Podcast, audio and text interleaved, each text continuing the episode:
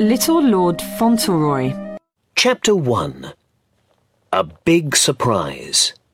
Cedric Errol and his mamma were very good friends. This was important because there were only two of them. Cedric's father was dead, and it was a sad day in the little house in New York when Mrs. Errol told Cedric this news. Dear, dear Ceddie, she said, your papa was very ill last week and and he he's not coming home to us. He's never coming home again because and then she began to cry. Cedric was only seven years old, but he was a very loving little boy. He went at once to his mamma and put his little arms around her and his face next to her face. They did not need any more words. So Cedric and his mother were alone in the world. Mrs. Errol's mother and father were dead, and Mr. Errol's family was in England.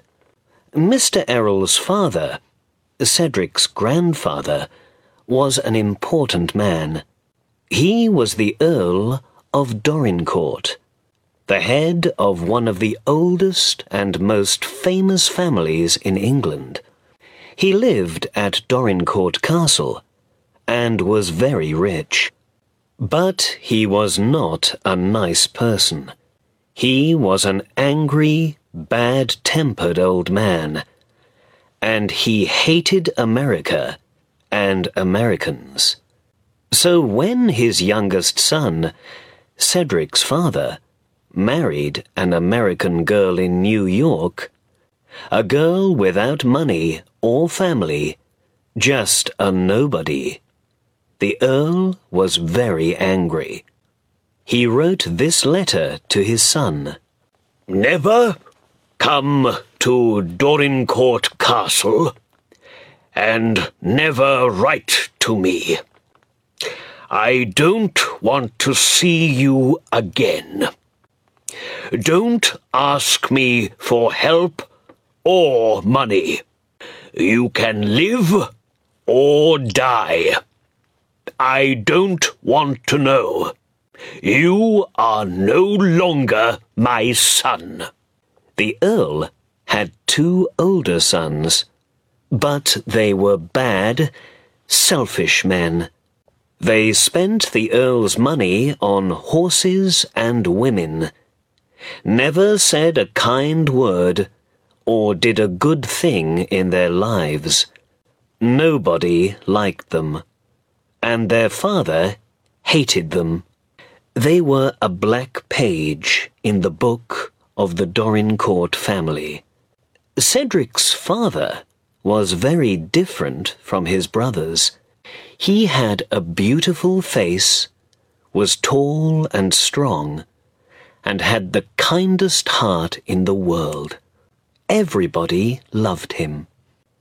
He was very sad when his father's angry letter arrived. He loved his home in England, and he even loved his bad-tempered old father. But he was young and happy with his sweet young wife. Soon Cedric arrived, and there never was a happier child than little Ceddie.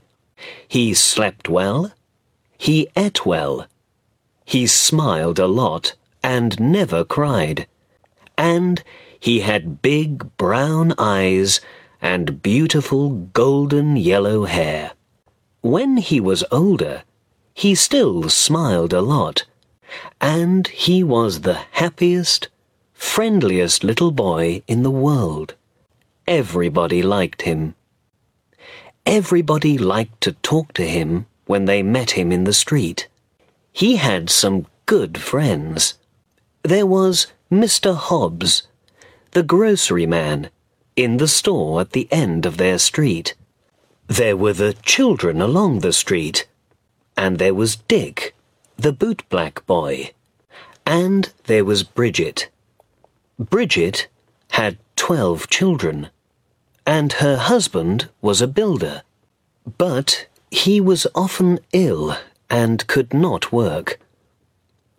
And then there was no money for the rent. Cedric felt very sorry for them all when life was difficult. Cedric's best friend was his mamma. Her eyes were sad, and she always wore a black dress. But she was young and pretty, and she loved her little boy very much. So life went on for Cedric Errol and his friends. Then, one day, everything changed. Mrs. Errol had a visitor from England. He was a tall old man in dark clothes. His name was Mr. Havisham, and he was the lawyer for the Earl of Dorincourt. He had some very surprising news for Cedric's mother. You know that the Earl had three sons, Mrs. Errol, he said.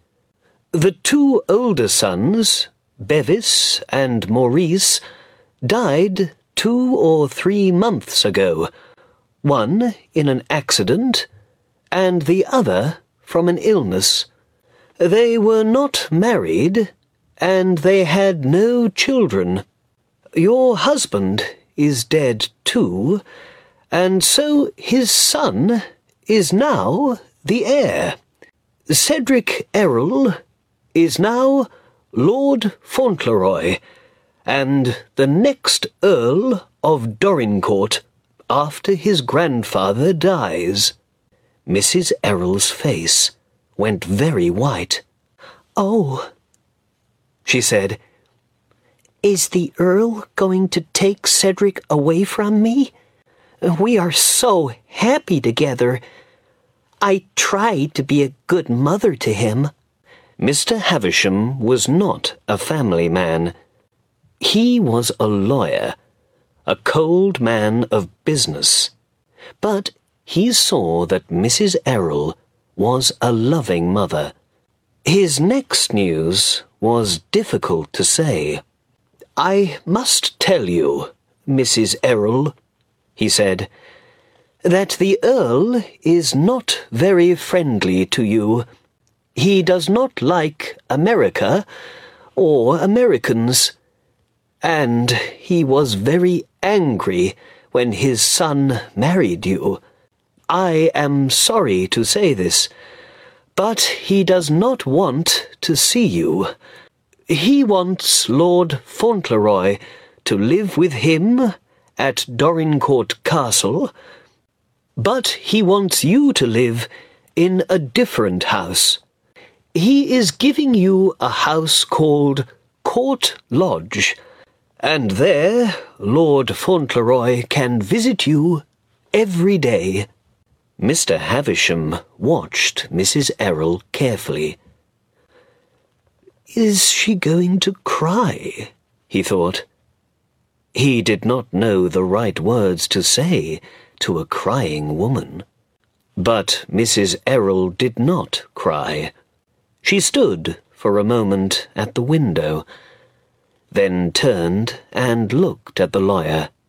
My husband loved Dorincourt, She said quietly. He loved England and everything English. He was very sad to leave it all. So I think Ceddie must go back and learn how to be an English earl. She looked at the lawyer with her sweet, sad eyes.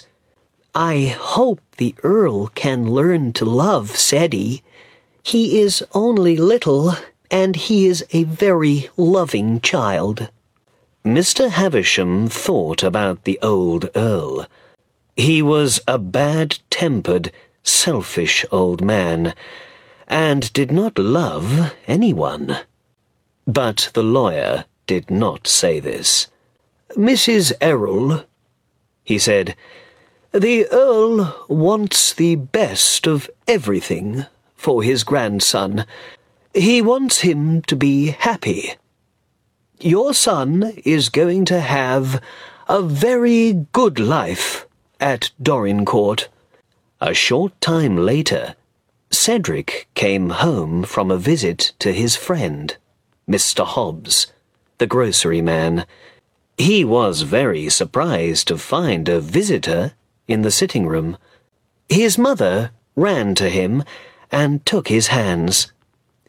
Oh, Ceddie, she cried. Dear, dear Ceddie.